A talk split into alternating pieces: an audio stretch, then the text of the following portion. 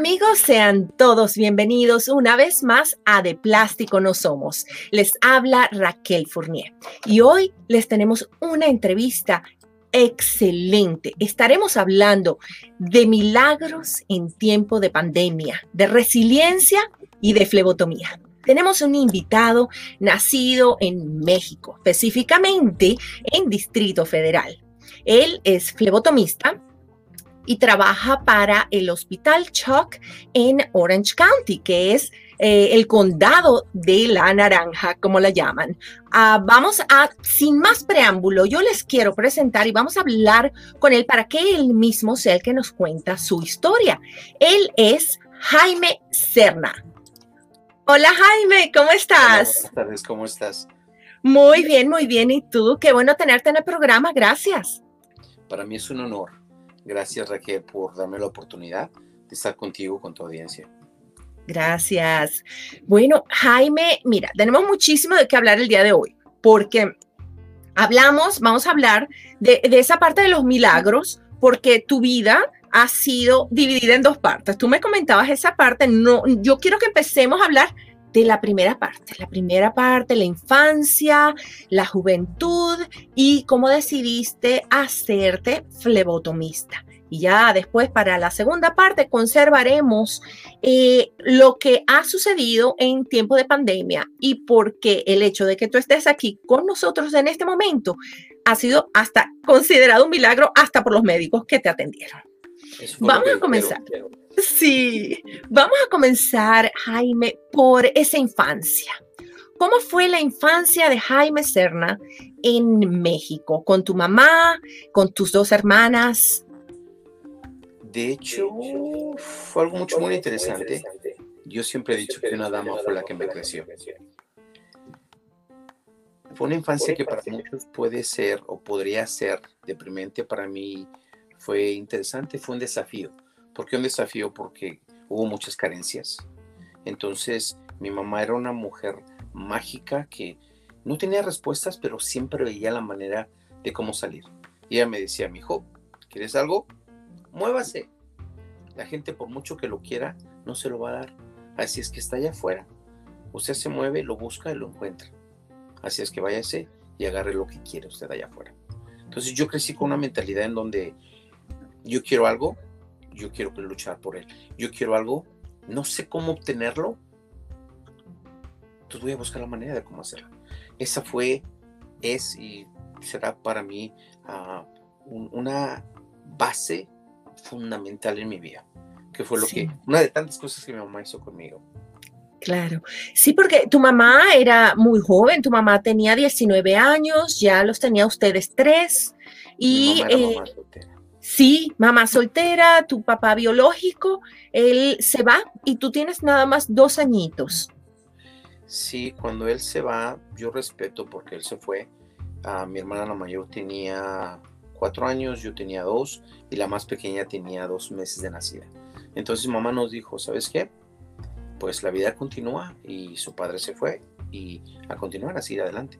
Entonces fue muy difícil. Yo empecé a trabajar a los seis años Ah, yo a los ocho años ya me compraba mi ropa, ya le daba a mi mamá unos centavitos e iba a la escuela. Entonces, siempre fue el crecer con el pensar o el ver, no es lo que no tengo, sino qué es lo que yo quiero y qué es lo que yo voy a adquirir de la manera buena. Vengo de la Ciudad de México, en donde ah, desafortunadamente ah, tenemos una muy mala fama en donde adquirimos cosas por la mala. Para mi mamá me enseñó me dijo ella, tú si tú quieres algo, mi hijo, tú lo vas a obtener de buena manera, pero vas a ver la manera de cómo sea tuyo, porque el día de mañana que alguien venga y quiera decir, esto es mío, tú puedes decir, espérame, ese yo luché por él. Entonces, siempre nos decía mi mamá que cuando alguien te daba algo, del día de mañana había una, una puerta abierta en donde podían venir y decirte, sabes que eso es mío, y llevárselo, ¿no? Que estuvieran en su derecho.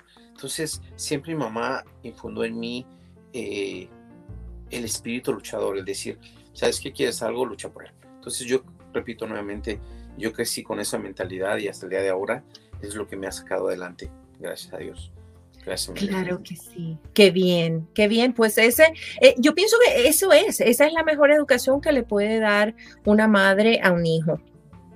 ¿Y, qué, qué, hacías? Porque dijiste que empezaste a trabajar a los seis años. Era cargador de naranjas. Nos llevaban a las cinco de la mañana. A, nos, a mí me montaban en la parte de arriba del camión con todas las naranjas. recuerdo que yo iba arriba para los mercados y el señor que me llevaba a mí me decía, a ver muchachito, y me limpiaba una naranja, la mordía y decía, así se comen las naranjas, y las botaba arriba del camión, porque cuando llegábamos a los mercados era cosa de separar lo que no servía y lo que servía, ponerlo en el diablito y correr a los, al mercado y a los puestos donde se requería la naranja. Wow. Naranja, piña, mango, pero lo más era la, era la, naranja. Qué increíble. Imagínate. A los seis, eran seis años. Ah, entre seis, siete, ocho años, recuerdo que cuando no había, cuando no había ah, carga o no había distribución de naranja, sí. vamos a lavar carros. Yo me acuerdo, mis manitas, yo le hacía así, a las seis, siete de la mañana lavando los carros, a mí se me congelaban las manos, por, se llama en México la jerga, porque la estabas exprimiendo y a limpiar los carros. Entonces, si no había una cosa, era la otra. Wow, qué increíble, qué increíble. Bueno, mira, y, después de todo ese tiempo, ya tú a los 19 años, tú decides, bueno, vamos a, ir a Estados Unidos. Llegas a los Estados Unidos, llegas a Orange County y, estabas a los... Casi, tenía 20 años. O 20 años. Llegué aquí a cumplir 21 años. Ah, ok, llegaste aquí a cumplir 21. Ok. Y entonces, eh, en, ese momento, tú también viajabas mucho porque tu, tu mami estaba en, en, México. Mi mami, ah, con el tiempo, se, se, volvió a casar con un, con un señor que quiero mucho.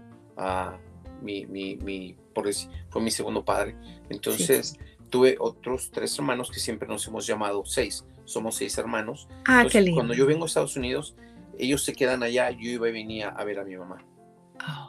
Oh, somos cuatro, cuatro hermanas y dos hermanos. Entonces yo oh, vengo por acá. ¿Por qué, ¿Por qué, vengo a Estados Unidos? Cuando yo estaba practicando lucha libre en México, uh, tuve para mí fue un placer el entrenar con el señor Blue Demon, señor, y con Blue Demon Jr. Estaba yo muy bien, ya se me, pues tenía yo madera para, para, para subir al, ellos le llaman a las grandes ligas. Entonces yo vengo a Estados Unidos y empezar desde, desde, desde abajo. ¿Por qué vengo a Estados Unidos? Porque quería comprar una casa a mi mamá.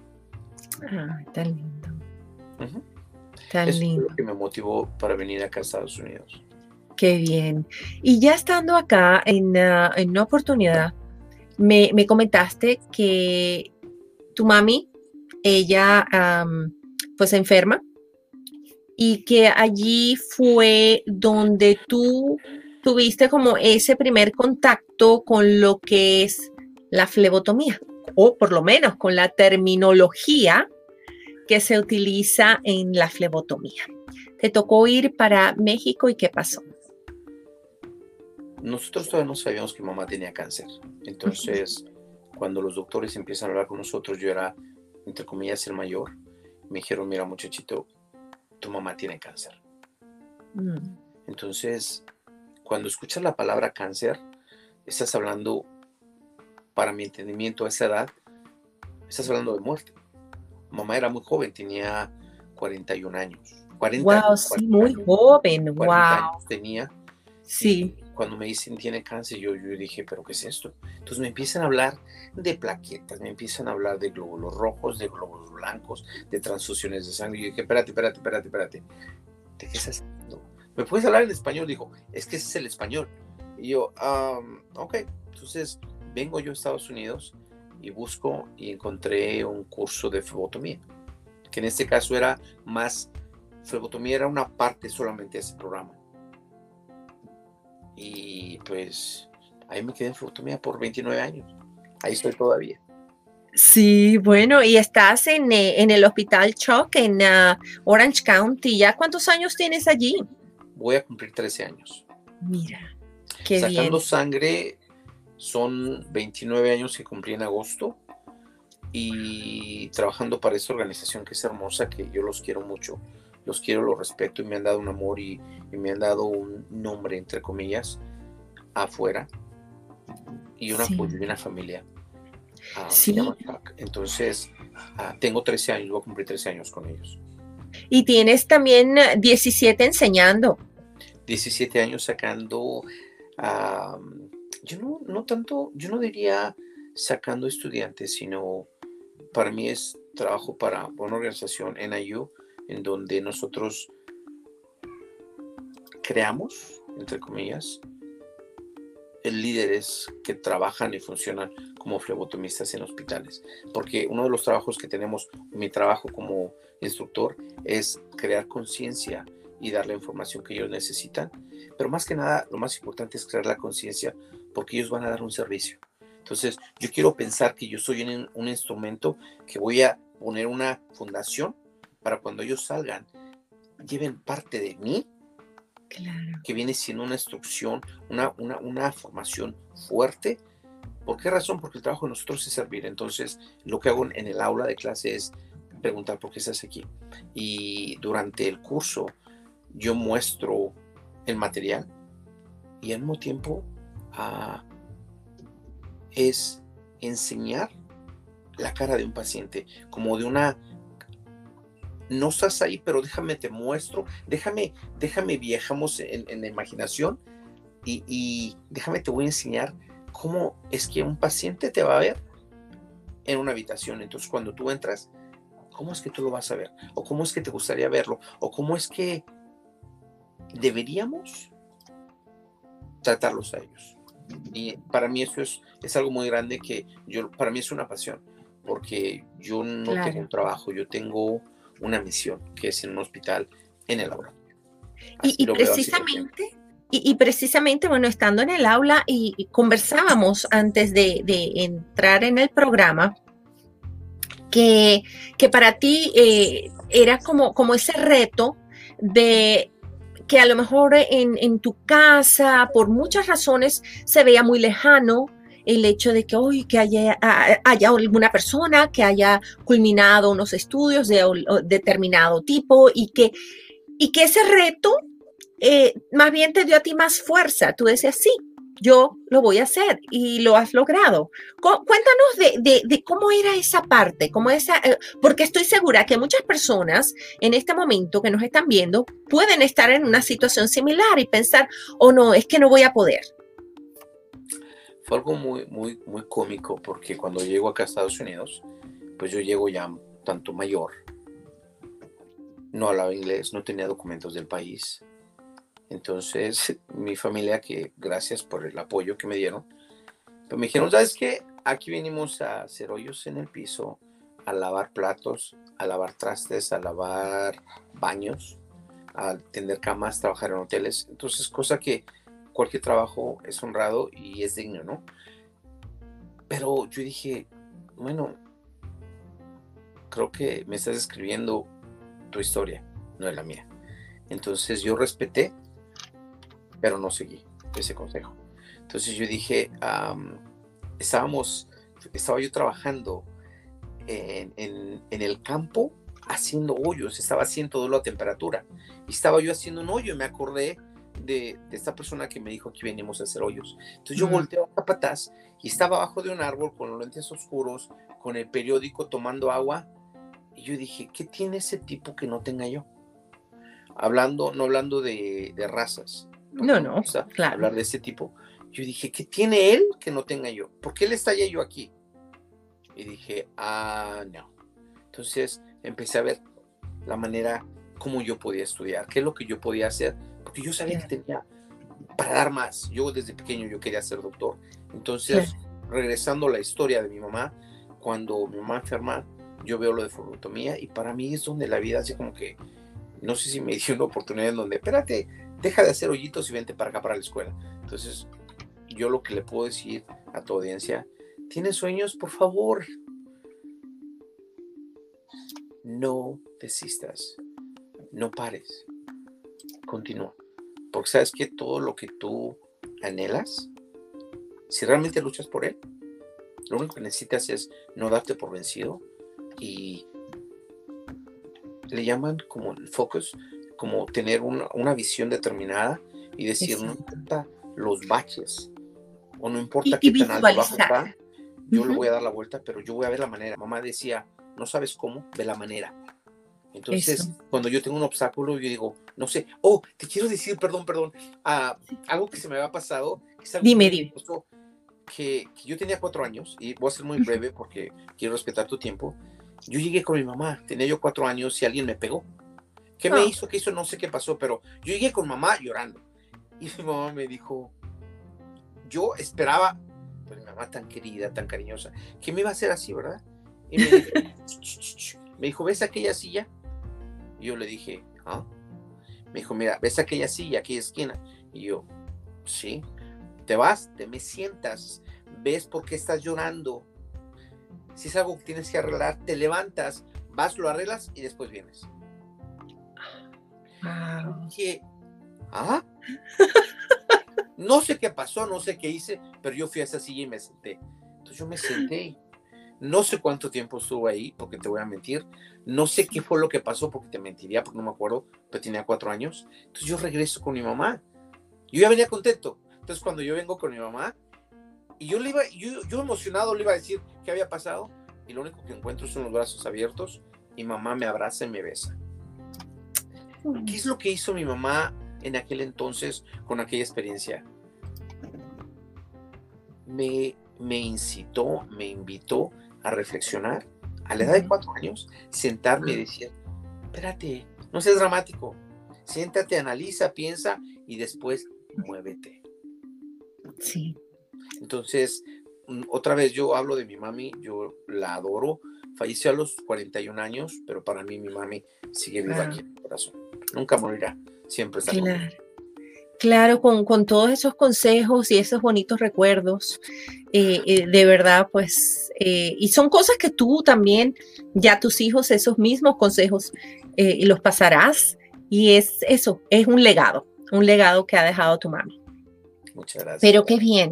Así que bueno, cuando tú, cuando te informan, pues que tu mami que está enfermita, empiezas a oír todos esos términos, las células rojas, el plasma, todo eso. Y eso entonces te abrió como que eh, eh, eh, una forma de pensar y tú dijiste, bueno, esto suena interesante. Llegaste acá otra vez a los Estados Unidos y empiezas a tomar este curso, estas, estas clases que tomaste y te gradúas en el 2008, ¿no?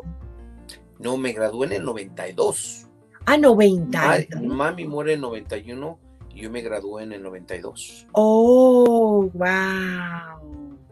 Pero qué bien, pero tu mamá Perdón, en 2008 empiezo a trabajar para el hospital de Chuck. Ah, para Chuck, ok. Y para los que no saben eh, ¿qué, es el hospital Chuck, ¿podrías ah, darnos un poquito más de información? Es un hospital de niños en donde tenemos aproximadamente más de 6.000 empleados y me, me, me, enorgullezco al decir que pertenezco a esta organización. Es uno de los 100 mejores hospitales del mundo. No sé en qué número estamos, pero está reconocido como uno de los 100 mejores hospitales del mundo. Es uno, se llama CHOC, es CHOC, que viene siendo uh, Children's Hospital of Orange County, que viene siendo, uh, le cambiaron hace poco el nombre como para, como decir Chuck Children's, como el hospital de Chuck para niños. Es lo que ah. significa. En el condado de Orange es el hospital de niños y tenemos todo lo que es la ciudad de Orange y todo su alrededor, todos los hospitales grandes, cuando tienen niños, nos los envían a nosotros. Sí, Qué bien, qué bien.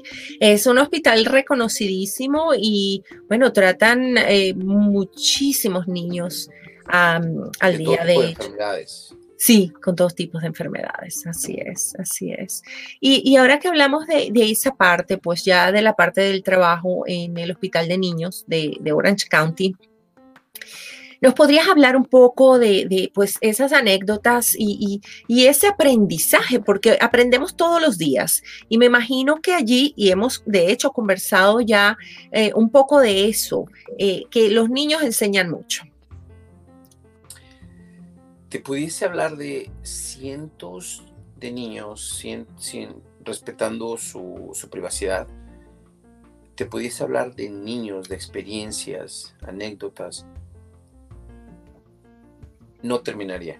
El tiempo que tú me das no terminaría y no sería justo. Ahora, ha habido tres niños que en los últimos años me han dejado impactado, me han cambiado mi vida de, una manera muy increíble.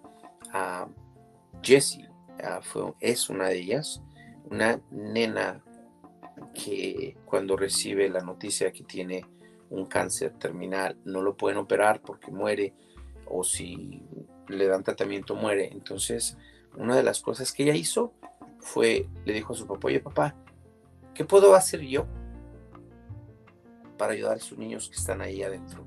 Yo me voy a casa, pero ellos se quedan ahí. Entonces, ella crea una organización que se llama Nigo. Este brazalete que ves aquí, sí. Entonces, ella me lo puso, ella me lo dio. Antes de ella me lo dio y me decía que era su, su vampiro favorito. Entonces, papá, su mamá, su, hermana y su hermano hicieron una organización que hoy día está creciendo a pasos agigantados. Se llama Nigo. Entonces, yo he trabajado por ocho años aproximadamente con ellos.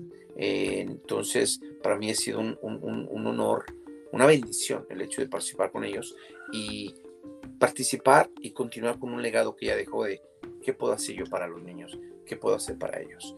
Y tiene una, una organización muy hermosa. Entonces, regresando a qué te enseñan, cómo te enseñan, Jesse me enseñó la parte del coraje, me enseñó la parte de la, de la bondad y del coraje, de nunca wow. por vencida. A Jojo fue otro nene que de siete años, que sus papás le dan la oportunidad de hablar de él.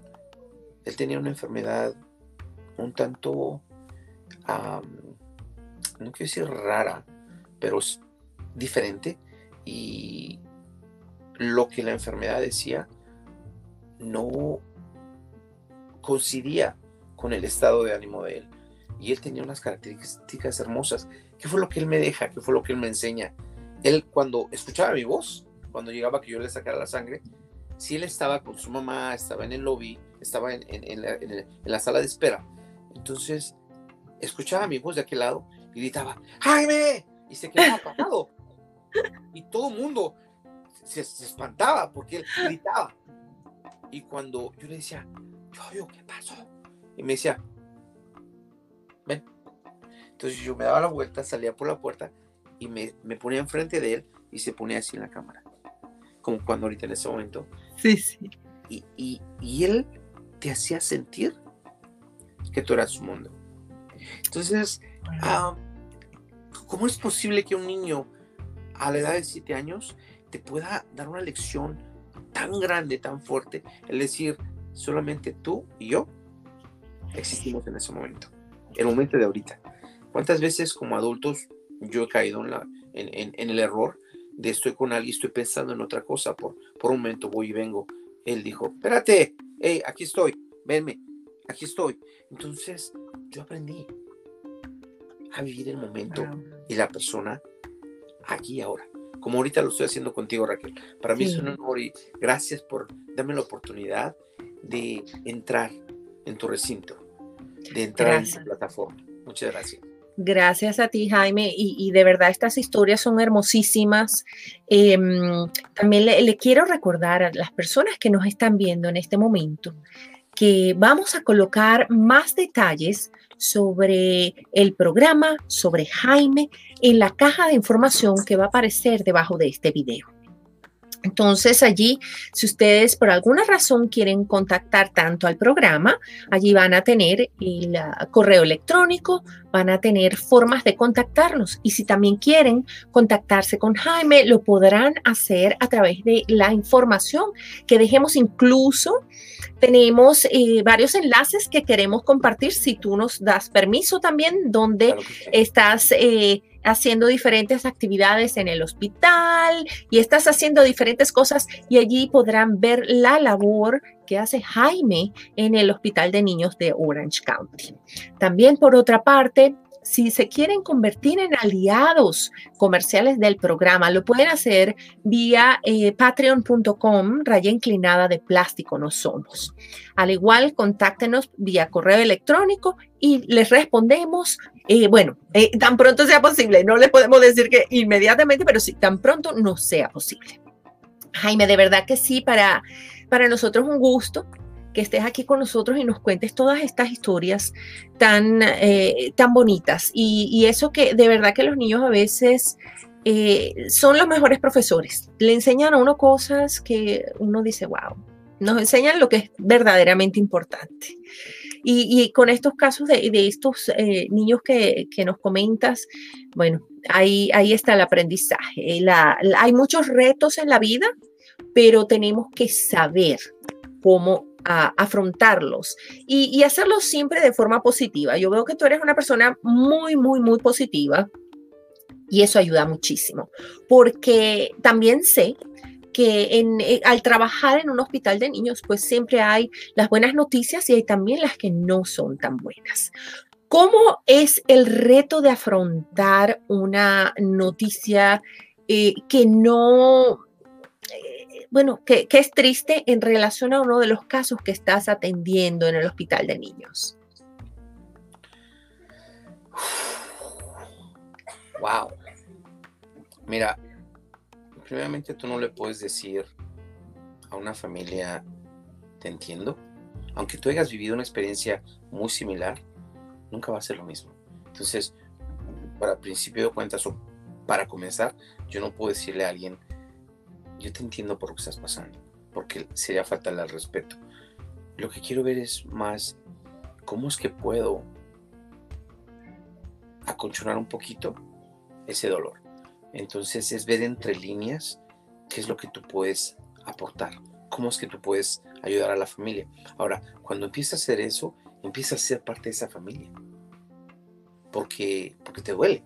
Entonces, a, a, a mí hay gente que me llegó a decir años atrás, Jaime, nunca te involucres sentimentalmente porque te van a lastimar, porque pues son muchas familias, porque vas a tronar, porque ah, no sirve, porque no es ético.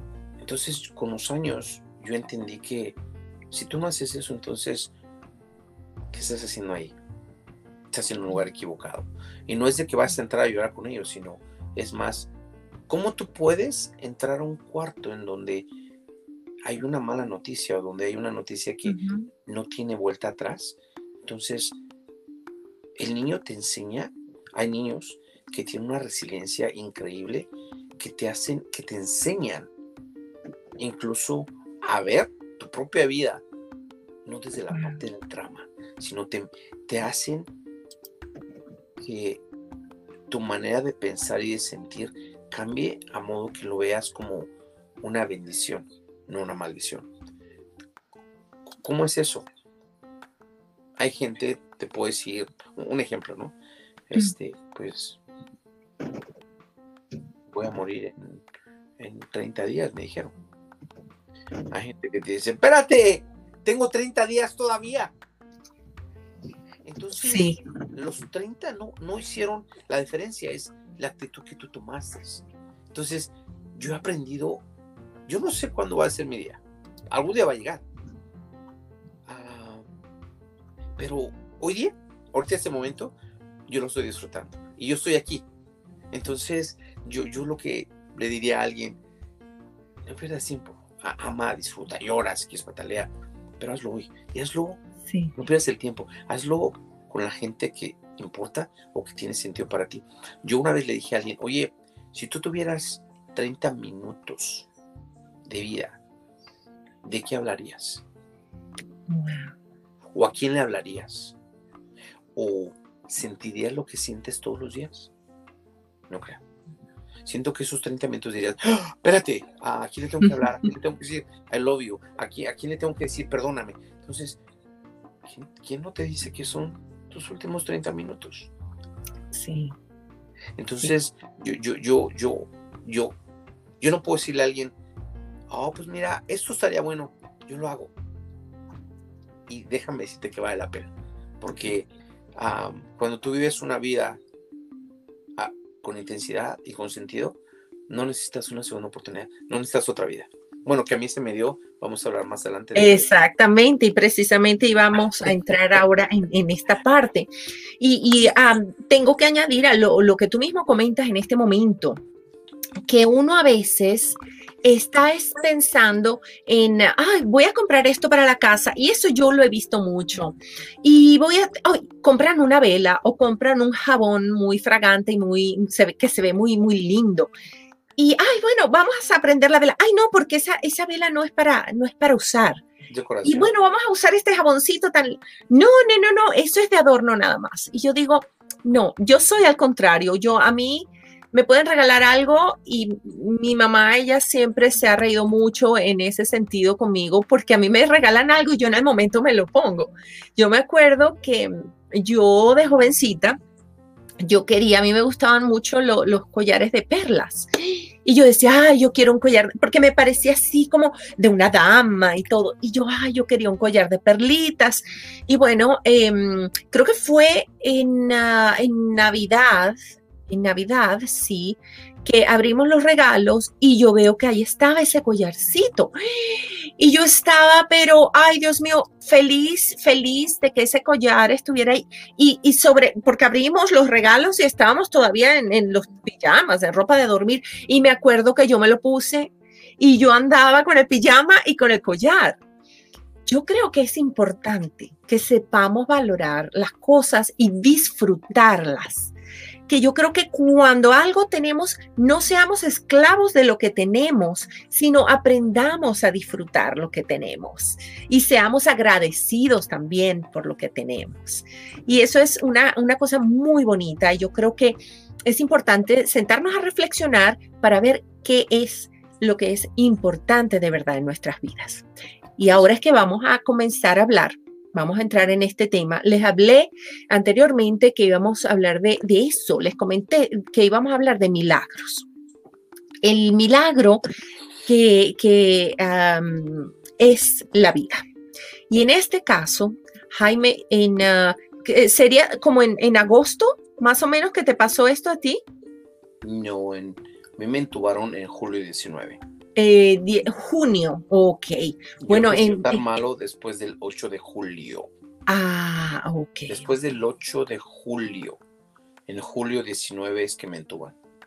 Perfecto. Entonces ya en, eh, en, ah, en julio eh, te, te, te, sientes mal, te empiezas a comenzar a sentir mal, terminas pues hospitalizado. Resulta que el diagnóstico fue COVID-19.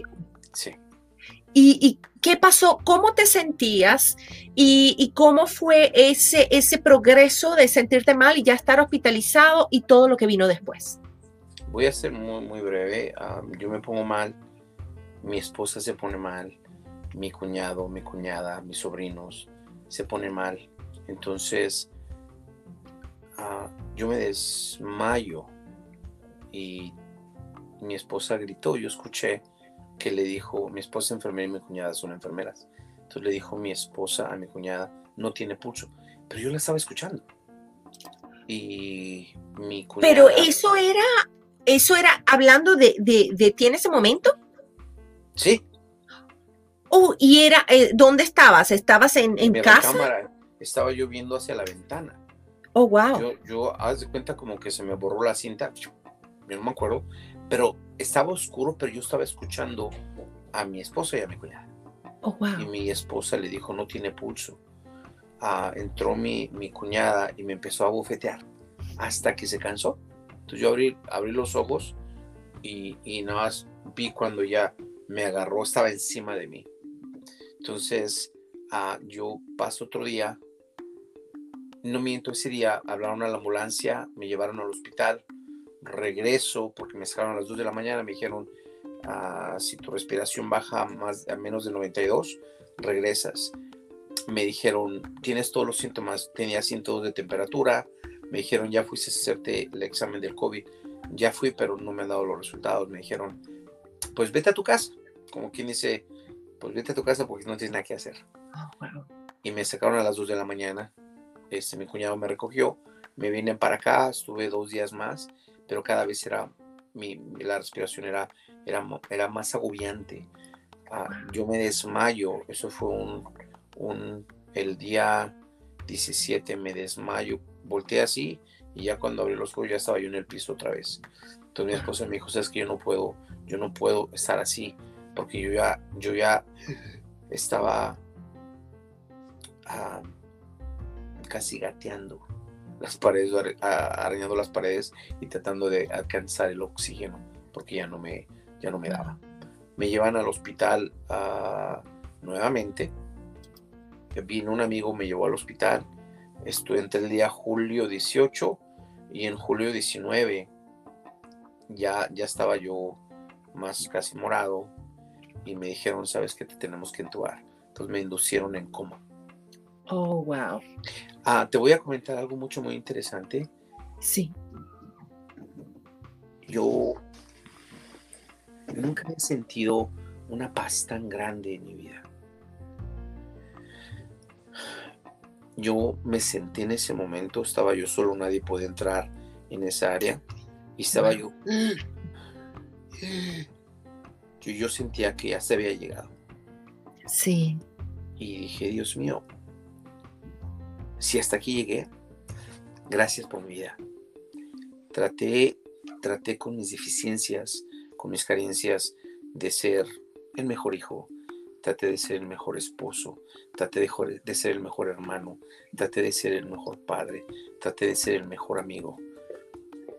Me atrevo a decirte que, como siempre me ha gustado mucho echarle ganas y poner mi corazón y siempre nunca quedarme en el mismo lugar, siempre sobresalir o siempre hacer algo más allá de lo que se estableció o de lo que se espera. Entonces, yo no tenía ningún remordimiento de conciencia. Tengo cinco mujeres y un varón y mi esposa, yo la amo, la adoro. Entonces, yo estaba en paz. Y por primera vez en la vida, antes de eso yo tenía miedo a morir. Sí. Y yo dije, Dios mío, si ese es el momento, yo estoy listo. Wow.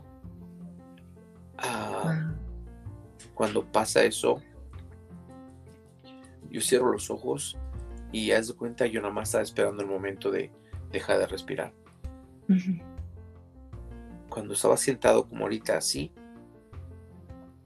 alguien me agarró las manos, abro mis ojos y era una doctora, una compañera de, del hospital de Chuck.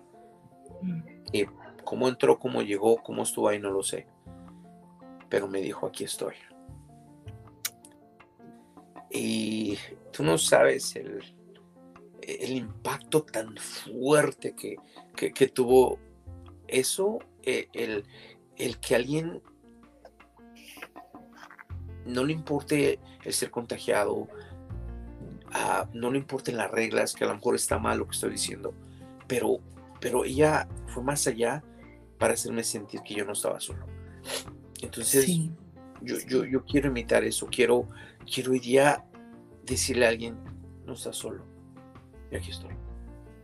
Claro, es que ese gesto, ese gesto de una, una persona que, tú ah, conoces, con la que has trabajado, eh, que te aprecia. Eh, eh, yo, yo sé, la, esa comunicación a veces uno no necesita demasiadas palabras para, para comunicarse así. Es, ah, es algo que, toca mucho y especialmente con, con, esta pandemia que, que, hemos estado viviendo y que en ese momento pues te, te afectó a ti tanto hemos perdido mucho de esa parte, pues ese contacto, eh, que, alguien que te dé la mano, que estén contigo, tú dices, como, bien nos cuentas, que no podían estar contigo allí y, bueno, eh, te dijeron que, te iban a entubar. Después de, este, de esta parte llega la doctora y te, te van a entubar y te y ya tú ya de allí ya no sabes nada. Mm, no. Lo que yo no sabía, yo perdí. Me entubaron y, hasta yo llegué. Lo que yo no sabía es que mi esposa estaba en cuidados intensivos en otro hospital. Oh, wow. Pues yo estoy en cuidados intensivos en un hospital y ella está en cuidados intensivos de otro hospital. Ella se estaba muriendo. Oh, wow. Yo también. sí. Ah, algo, algo que leí muy interesante hace poquito que dijo, dice, cuando alguien te ayuda, es amor. No, cuando alguien te ayuda es compasión, pero cuando alguien te ayuda que no están bien, es amor de verdad. Entonces, mi esposa dijo, si a mí me entubas, yo no puedo estar al tanto de mi marido. Ella es enfermera y ella estuvo al tanto, se estaba muriendo. Y, tú no, tú no, tú no sabes el, el, amor y el respeto más grande que siento ahora por ella, porque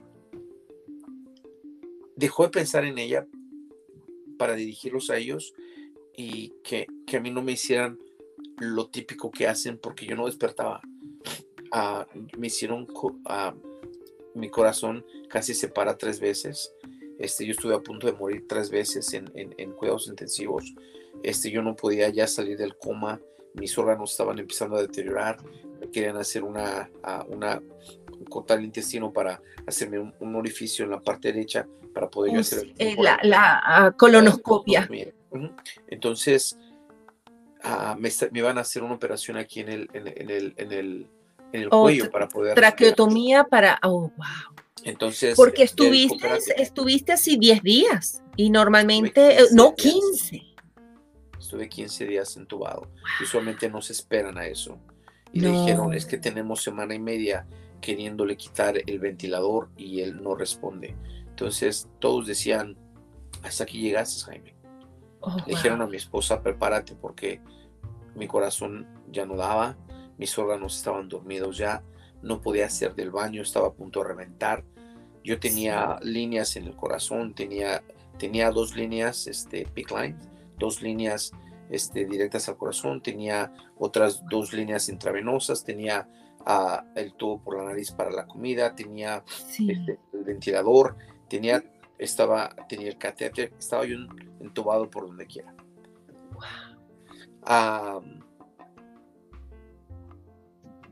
pasa esto que no te lo había comentado, me desentuba. Ah, después de los 15 días, yo empiezo a responder. Cuando empiezo a responder, me dijeron, no puedes, sabes dónde estás, me hicieron preguntas. Ellos tenían temor por las veces que mi corazón, mi corazón bajó tanto que mi corazón, mi corazón hubiera quedado dañado, mis pulmones dañados, mi cerebro hubiera dañado por la oxigenación. Claro. Entonces A, mi esposa le dijeron que yo tenía muchas secuelas, o que iba a tener muchas secuelas. Yo perdí 28 libras en dos semanas. Dios mío. Perdí 5 litros y medio de sangre. Mm. Yo entré con 15.1 y yo tenía 9.5. Era, mi cuerpo era, era solamente, yo cuando me desperté, yo le hice así y me colgaba. Siempre he tenido un poquito de músculo, bueno, músculo porque me ha gustado hacer ejercicio. Era carne colgando con hueso. Era lo único que yo tenía. Yo no me podía sentar porque me caía, porque no tenía carne en mis caderas, en mis muslos y no tenía una estabilidad. Cuando despierto, me dijeron, hay alguien que quiere verte. Cuando me pusieron en suma a mi esposa, wow. fue, fue muy duro porque ella estaba con oxígeno, tenía ojeras, tenía tres tanques de oxígeno atrás de ella, tenía como mm. siete botellas de medicamentos. Entonces yo me desesperé, yo dije, me quiero a mi casa, me quiero a mi casa, me quiero a mi casa.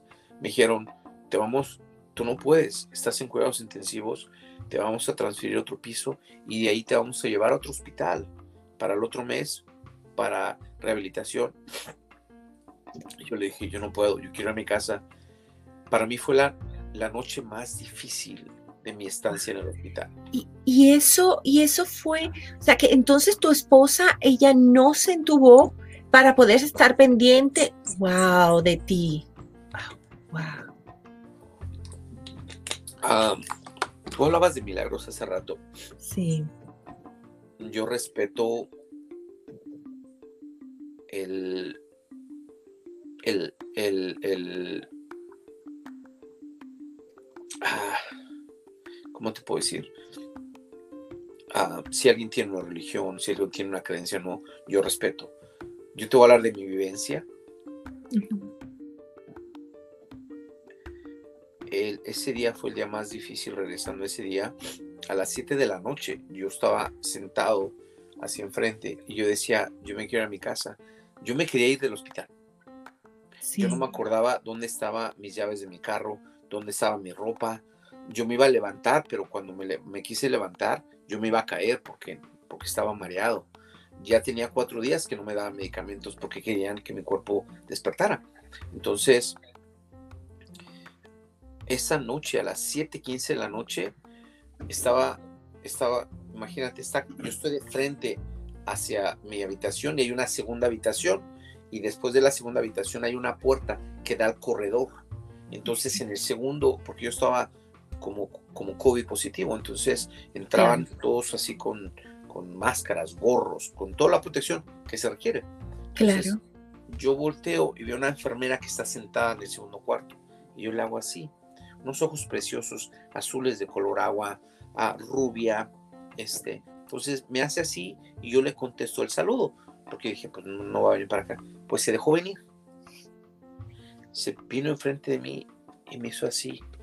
Me dijo, son, don't worry, everything is gonna be okay. Hmm. el hecho que te digan mi hijo, mi hijo, la palabra mi hijo, no te preocupes, todo va a estar bien me besó la frente, yo olí el perfume de ella, este, un perfume muy, singular, y, cuando me besaba yo sentía el, el, aire de su nariz cuando me besaba. Se sentó allá, me observó, vino, se dio la vuelta, estuvo conmigo por cuatro horas. Cuando volteó, cuando yo volteé y ella caminó hacia allá para sentarse, yo le vi aquí atrás lo que es la trenza este, y era un cabello rubio, uniforme azul marino. Y, su sonrisa es la que más me llamaba la atención. Y venía y me acariciaba. Y me, ella me confortó. Sí, sí. inquieto que yo estaba. A la 1.15 aproximadamente, me, me quedo dormido. Entonces, mi, enfermera a las 5 de la mañana, ah, por respeto a ella no digo su nombre, pero viene mi enfermera de la mañana y me, me dice, señor Serna, ¿cómo está? Y le dije, muy bien, gracias a Dios. Finalmente pude dormir y me dijo, qué bueno, me da mucho gusto. Entonces me iba a dar mis medicamentos, eh, bueno, vitaminas, vitaminas, y me iba a tomar la presión. Y me dijo, este, ¿cómo pasaste la noche? Le dije, descanse. En eso yo le dije, ¿cómo le puedo dar las gracias a mi enfermera de anoche? Porque me comportó al grado que me durmió pero yo estaba mucho, muy inquieto. Ahora puedo decir, confieso que yo me quería ir a mi casa. Yo me iba a escapar anoche del hospital. Me dijo, ¿qué? Le dije, sí, pero ella me durmió. Y me dijo, ¿cómo era tu enfermera? Y ya le dije, con ojos azules, ah, una sonrisa muy bonita, de tez blanca, cabello rubio, con una colita, uniforme azul marino. Y me dijo, azul marino. Le dije, sí, fue la computadora. Eran las 5.12 cuando ella me dijo y me dijo, señor Serna, le quiero decir que anoche no hubo nadie en su cuarto. Le dije, señorita, me está diciendo que, que yo aluciné. Y me dijo, yo no estoy diciendo nada. Lo que estoy diciendo es que aquí en la computadora no aparece nadie que estuvo con usted anoche. El uniforme que usted menciona, a cuidados intensivos no usamos. Wow. Me dijo, ¿quiere que levante algún reporte? Porque lo besaron y le dije, señorita, déjelo así, por favor. Wow, ay. La noche más dura en esa estancia de un mes, esa personita me confortó, me calmó, me llenó de paz y hasta me Mira. Así lo. ¿Qué fue? Lo dejo a tu discreción. Sí. Wow. Qué increíble. ahora me gustaría, si, si, tienes un par de minutos más, claro te, claro. te voy a hablar así en breve. ¿Qué fue Jaime después de? Exactamente, porque tuvimos, ya hablamos de ese antes de y, y, después este aprendizaje después del COVID-19. Ah, a mí me, yo, descubrí algunas cosas que yo desconocía de mí. Yo nunca pensé que me, fue a ver, me fuera a ver una situación así. Eh, no quiero, fueron 97, 99.99 personal de ese hospital que salvaron mi vida, que les agradeceré eternamente. Y fueron dos personitas las que tuve una experiencia muy, muy fuerte, muy fuerte. Entonces, a mí me dijeron que yo tenía que irme de ese lugar a otro lugar, a otro hospital, como paciente interno, y está en rehabilitación. Entonces, cuando entra esta persona a darme el desayuno, este, entró muy, muy, fría y me, me, dijo, tú no eres el único paciente. Yo le dije, ¿sabes qué, señorita? Si ahorita tomo tantita agua, me dan ganas de ir al baño, ¿me puedo llevar? Y ella muy molesta. Me dijo, pues vamos, te voy a llevar, pero no, miento, dijo, voy a tener otros pacientes porque tú no eres el único. Y me dejó sentado ahí esperando mucho tiempo. Totalmente vino, yo casi me hacía el baño y me llevó al baño, me senté y me dijo, cuando termines jalas la palanca. Recuerda que no eres el único paciente. Si es que te esperas hasta que yo venga. Pues pasaron 5 minutos, 10 minutos, levantó la jaló la palanca, pasaron otros 10 minutos, 15, 20, 30, 45 minutos. Yo estaba a las piernas dormidas, me levanto, yo casi me desmayo y yo dije, yo tengo que levantarme, tengo que levantarme, tengo que levantarme. Yo caminaba con un con una andadera. Entonces casi me desmayo, entra la enfermera y me grita, ¿por qué te, esta persona, no era la enfermera, esta persona me dice, ¿por qué, ¿por qué te levantaste? Y yo le dije, señorita, dime a mi cama. Estaba a punto ya de estallar en ese momento. ¿Y qué fue lo que hice? Patié la andadera. Yo dije, yo no necesito andadera todavía. Me sienta, me quedé pensando, dije, esto no funciona para mí. Hablé cuando vino los doctores y les dije, doctor, ¿qué puedo hacer yo para irme a mi casa? Yo no quiero irme a otro hospital. Y me dijo, muy sencillo, tienes que comer y tienes que caminar por sí solo. Le dije, de lo por hecho. Le dije, si Dios, si mi Dios me dejó abrir los ojos, usted va a ver de, de qué se trata esto. Hablé con la enfermera y con la asistente enfermera y le dije, ¿me puedes venir cada dos horas a caminar. Cuatro días estuve dos horas, cada dos horas, cada dos horas, cada dos horas. Wow. la persona, el, el, el, el ah, la persona de rehabilitación que me levantó por primera vez cuando yo salí del coma, este, estaba yo bañado en, en, en, en, residuos, de, en excremento, sí. y, este, y él me levantó. Entonces, cuando viene cuatro días después en otro cuarto, cuando salí de cuidados intensivos, abrió la puerta y le dije, espérate ahí. Y me dijo, me levanto de la cama, yo solo. Y me dice, Jaime Tasca, dije, espérate ahí. Corro hacia él, me regreso, me siento y le dije, ¿cómo ves? Se puso a Me dijo, ¿tú sabías que tú eres un milagro? ¿Tú sabías que nadie de nosotros te daba por vivo. Tú sabías que cuando despertaste dijimos, él va a estar por meses en rehabilitación. ¿Te digo algo? En cuatro días después de ahí me mandaron a casa. ¿Qué pasa después de ahí? Me mandan a, alguien que me dijo, y es ahí donde yo quiero llegar con todo eso. Si algo, si algo yo puedo entregarle a alguien, es esto. Ah, no, no el hecho de hablar de mí, de un superhombre, no, el hecho de, de, irte, de verdad, sacarlo de adentro y decir, yo quiero, yo puedo. Eso. Exactamente. Que de hecho eso es el mensaje de resiliencia que nosotros siempre queremos compartir con nuestra audiencia. Así es. Wow. pues me mandan al, al, técnico que, me, que venga a casa a darme terapia. Y yo respeto, entonces vino ese señor y venía como astronauta, ¿no? Entonces me dijo, tienes que usar la máscara. Le dije, oye, pero espérate, yo tenía un día de haber salido del hospital. Eh, estaba yo muy débil, muy, delgado, este, muy débil. Y me dijo, vamos a empezar la terapia. Me dijo, tienes que usar la máscara. Le dije, oye, pero estoy en mi casa y ya estoy negativo. Ya entregaron todos los resultados. Y me dijo, no me importa. Tienes que usar la máscara. Y dije, ok. Me hizo caminar un minuto y casi me ahogaba yo. Me dije, espérame. Y me acordé de lo que yo había pasado atrás. Estaba tan, oh, tan fresco y yo... Me dijo, vamos a hacer sentadillas. Yo llegué a hacer 13. Mira, yo he levantado, lo más que yo he levantado físicamente son seis discos de 45 y una barra de 45. Estás hablando casi más de 350 libras. Yo he hecho ejercicio con ellas. 13, 13 sentadillas sin nada, yo, me, yo casi me desmayé. Wow. Yo le dije, me dijo, ¿sabes qué? Vamos afuera. Estaba 102 de temperatura afuera.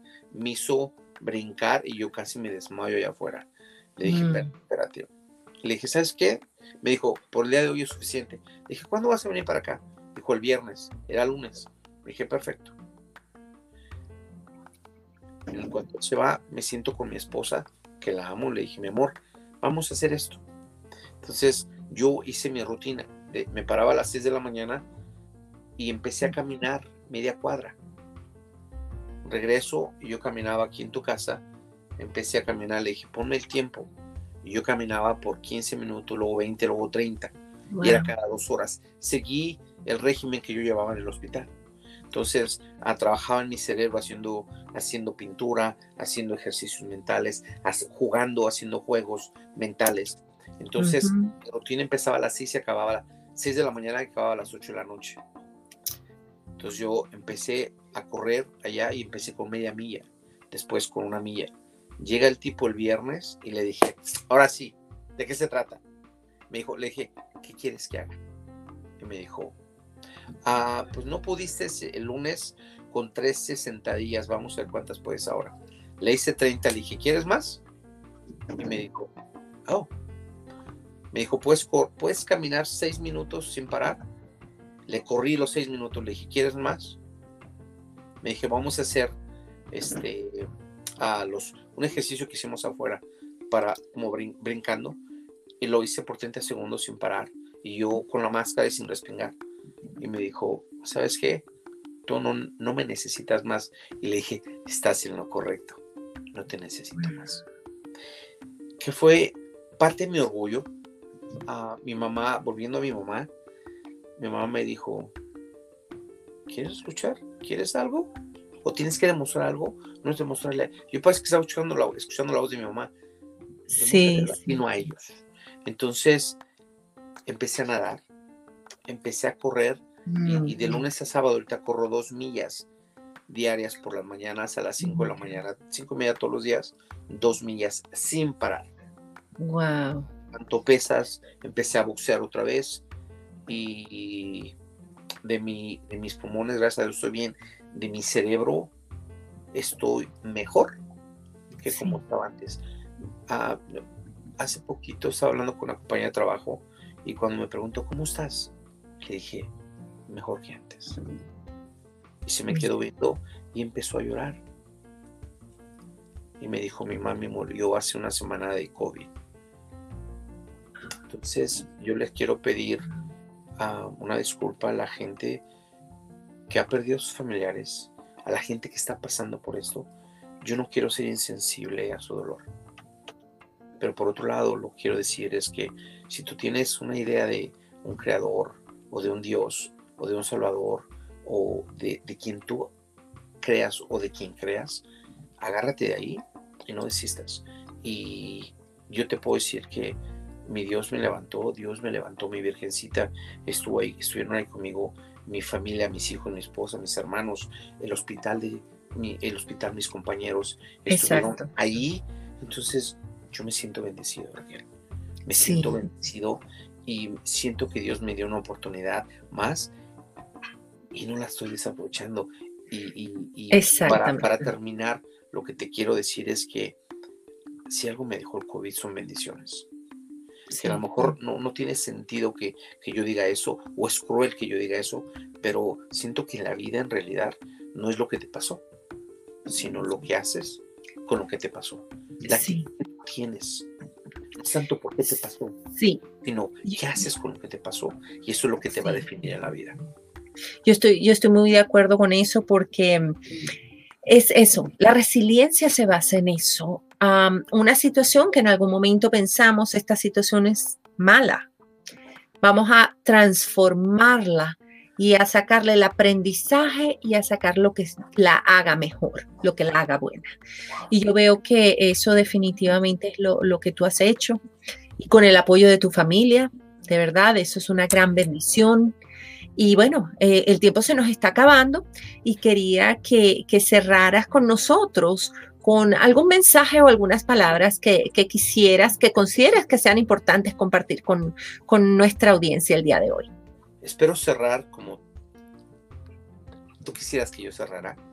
Y de la manera que me gustaría cerrar sería con, con Daya, dicen Not Today, una nena que murió hace dos semanas y que para mí fue parte de hoy día mi enseñanza. Cuando yo estaba en coma, ella me invitaba y me decía, no te puedes morir, no todavía. ¿Qué fue lo que me dejó esa niña? El, el no tener miedo a vivir. No es que tengas miedo a morir, más bien no tengas miedo a vivir.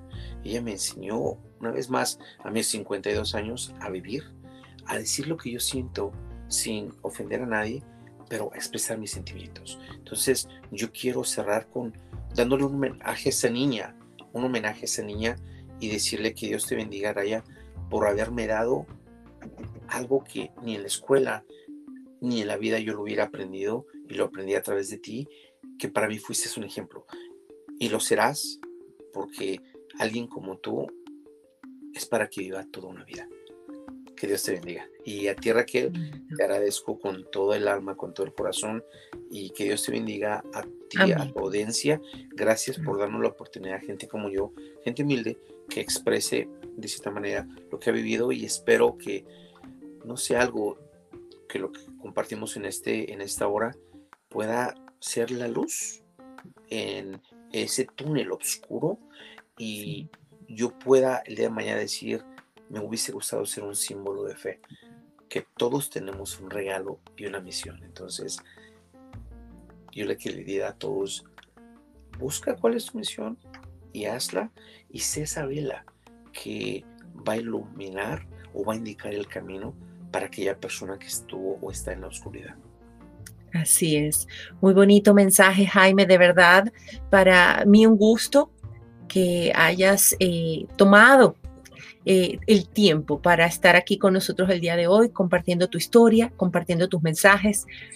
Y, de verdad orgullosa también de ti, de, de, lo que tú has hecho por, eh, dentro de lo que es esta comunidad latina en los Estados Unidos, un gran ejemplo, además eh, representante digno del gremio de, de flebotomistas eh, y bueno, por supuesto, una persona luchadora, resiliente. Y bueno, mira, y ahora también parte de, lo que ha sido este, este milagro, milagro de vida, y que mm, nos sirva esto para saber que el tiempo no lo podemos desperdiciar, que tenemos que aprovechar cada minuto de nuestra vida y, tratar de ser cada vez mejores. No somos perfectos, se sabe, pero cada vez tratar de ser lo mejor que podamos ser. Ahora, bueno, me voy a despedir ya de, nuestra querida audiencia y no me queda más que agradecerles el hecho de que hayan estado aquí el día de hoy con nosotros y de verdad les quiero agradecer todos sus comentarios, los comentarios que siempre nos envían vía eh, correo electrónico, sus comentarios en los videos y los invito a buscar más información de Jaime en la caja informativa bajo este video, como les comenté, y contactarnos en el correo electrónico que aparece allí mismo. Además, en estos momentos también ese correo electrónico está apareciendo en su pantalla. Les agradezco muchísimo y yo, como siempre, les quiero recordar que de plástico no somos.